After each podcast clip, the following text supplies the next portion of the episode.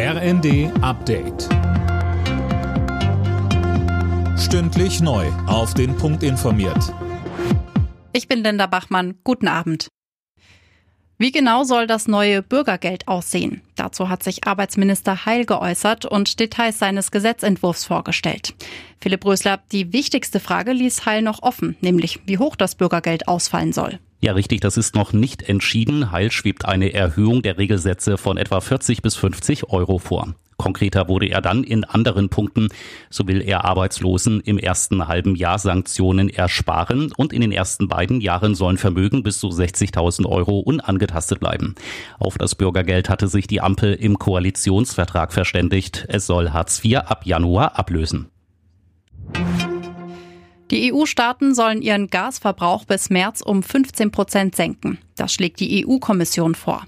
Für den Notfall strebt die Kommission Sondervollmachten an, um noch drastischere Maßnahmen erzwingen zu können. Hintergrund ist der russische Gaslieferstopp.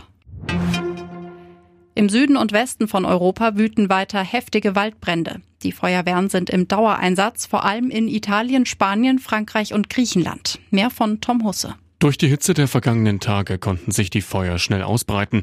In der Nähe von Athen mussten hunderte Menschen raus aus ihren Wohnungen, weil die Brände mehrere Ortschaften bedrohen.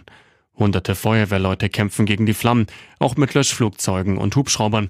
Auch in der Toskana in Italien wurden zahlreiche Menschen in Sicherheit gebracht. In Portugal gab es aufgrund der Hitzewelle bereits mehr als 1000 Tote.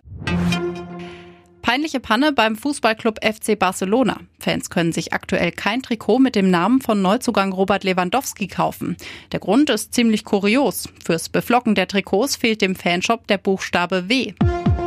Alle Nachrichten auf rnd.de